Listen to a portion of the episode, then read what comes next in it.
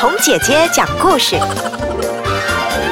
各位大朋友、小朋友，今天呢，红姐姐要给你讲的故事是《小魔怪要上学》。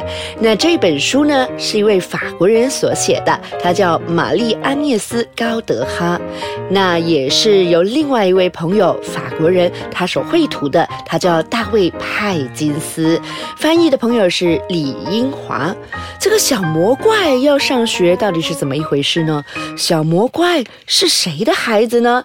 从前啊，就有一个心地善良的食人小魔怪，他从来都不吃人的。可是小魔怪的爸爸妈妈最喜欢吃人了。每一次他们吃饱了人之后，就会打着饱嗝，呃，然后呢，摸着鼓鼓的肚皮，满脑子都是想着明天还要吃谁。唉，爸爸妈妈从来都不陪小魔怪玩游戏的。也从来不给他讲故事。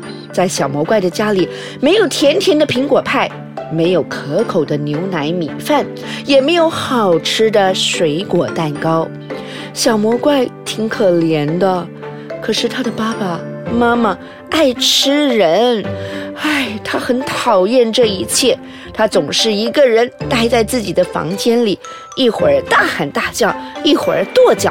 爸爸妈妈受不了了，就大声的骂他说：“捣蛋鬼，你吵得我们一点胃口都没有了。”只有一件事情可以让小魔怪感到非常的快乐，那就是藏在茂密的小树丛后面，偷偷的看着小朋友们玩游戏。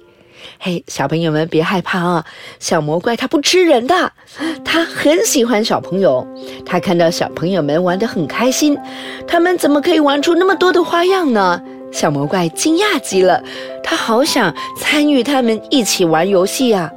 一天，小魔怪捡到了一本书，那是一个粗心的小朋友丢下的。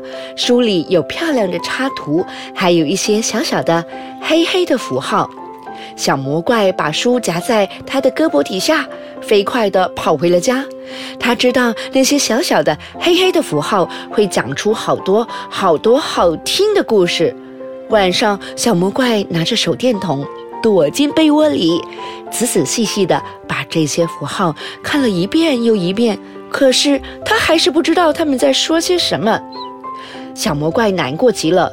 第二天一早，他就做出了一个重要的决定。他向爸爸妈妈宣布：“我要去上学，我要去读书。”爸爸呢，满嘴塞着饭，哼，口齿不清地说：“不要说蠢话，吃饭快吃。”妈妈呢，也嘟嘟囔囔地说：“别耍小聪明啦，吃饭快吃。”但是小魔怪拒绝吃任何东西。第二天早上，爸爸只好领着小魔怪来到了学校。爸爸威胁老师说。快教这个小笨蛋读书写字，不然我把你们全吃掉！小魔怪很不喜欢爸爸这样，他走到了教室的最后一排坐了下来，决心好好的念书。小魔怪学习的能力非常强，而且他很努力，很快的他就会认字了。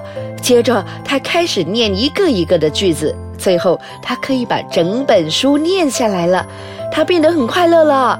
他不再大喊大叫，不再叹息，不再跺脚取闹了。爸爸妈妈对这一切感到非常的奇怪。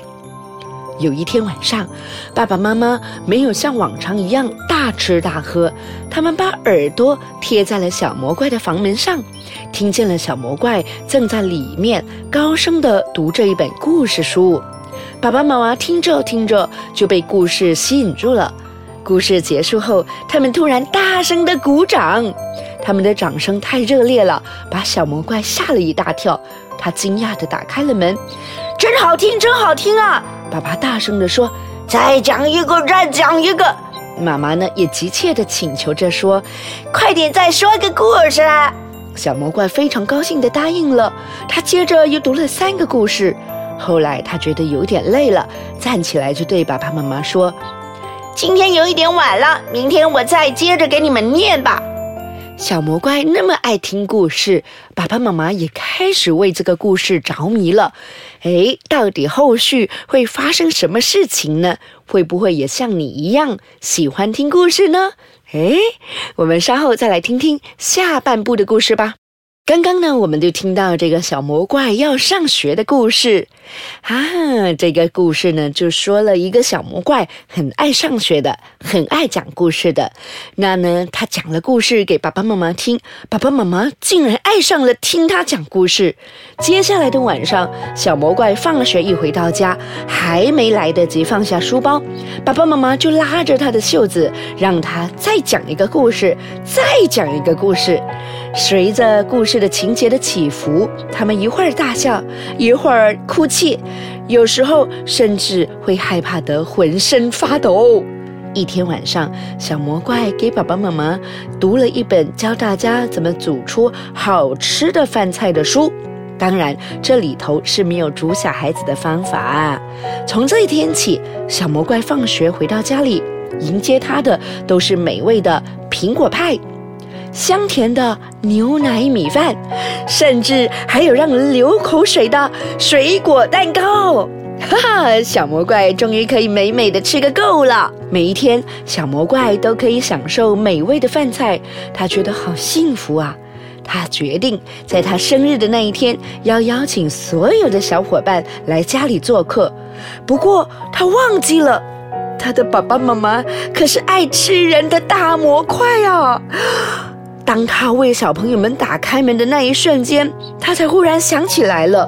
可是安安、欧欧、萌萌、赫赫他们都来了，小魔怪害怕极了。可是整个下午，小伙伴们都玩疯了，他们一起跳舞，一起唱歌，一起放声大笑，一起打打闹闹的。小伙伴们一个接一个的附在小魔怪的耳边说。你的爸爸妈妈真可爱，真和蔼可亲呢，还很和气呢。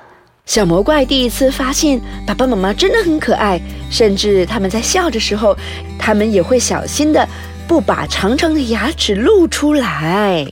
晚上的时候，所有的小朋友都回家了，爸爸妈妈对小魔怪说：“这些小孩子多可爱呀，以后你随时都可以把他们带到家里来玩，我们绝对绝对不会伤害他们的。”啊！不过你可不能再带其他的人来了，还因为我认识了他们，就不忍心再吃他们了。好，一言为定哦。小魔怪假装答应了爸爸妈妈的要求，可是他的小脑袋瓜里头已经早就打定了主意，以后啊，他会邀请地球上所有的小朋友都到家里来参加他的生日宴会。这样一来，爸爸妈妈就永远不会再吃小孩子啦。哇哦，这个故事你觉得是可爱呢，还是可怕呢？你认为这个世界上到底有没有吃小朋友的大魔怪呢？然后到底有没有像这个小魔怪一样喜欢读书、喜欢听故事，然后不吃人的小魔怪呢？你又是不是像这个书里头的小魔怪一样喜欢听故事呢？好啦，那红姐姐呢？下次呢，再给你准备更多的故事，让我们一起来听个够吧。